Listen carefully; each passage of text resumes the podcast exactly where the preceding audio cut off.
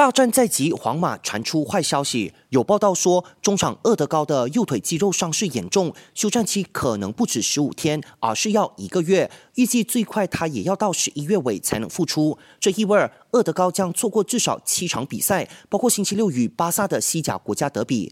这场比赛二十四号晚上十点会有直播，记得留守 Astro 频道八幺八。AC 米兰一步一步摆脱新冠肺炎，阵中第一位受到感染的后卫杜阿尔特，最新检测结果终于从阳转阴，相信没多久就可以参加完整训练。随着杜阿尔特康复，目前 AC 米兰只剩下加比亚式新冠肺炎确诊者。然而，病毒阴影仍旧笼罩意甲，杜林有四人中招。为了安全起见，全队上下已经被隔离在训练基地内，直到这个星期六联赛开打前。只要检测结果过关，都灵球员还是获准出赛。想要观看更多更精彩的体坛动态，尽在 Astro。